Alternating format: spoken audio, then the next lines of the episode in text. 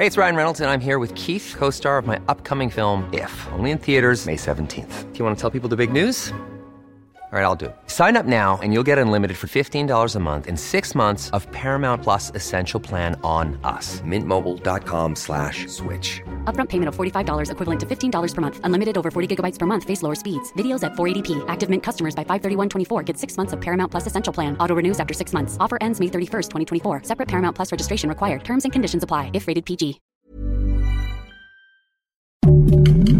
Heraldo Podcast. Un lugar para tus oídos.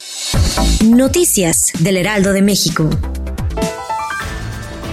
Los decesos que causó el COVID-19 en la Ciudad de México y otros factores sociales acrecentaron el número de padres solteros. Por ello, el coordinador del PRD en el Congreso local, Víctor Hugo Lobo, presentó una iniciativa que propone que padres solos también reciban un apoyo alimentario similar al de las madres solteras de escasos recursos que residen en la Ciudad de México. La ciudad de Monterrey en Nuevo León registró una temperatura de 44 grados centígrados y provocó que los regiomontanos tuvieran una sensación térmica de 49 grados. Protección Civil prevé que la otra semana se alcancen los 50 grados.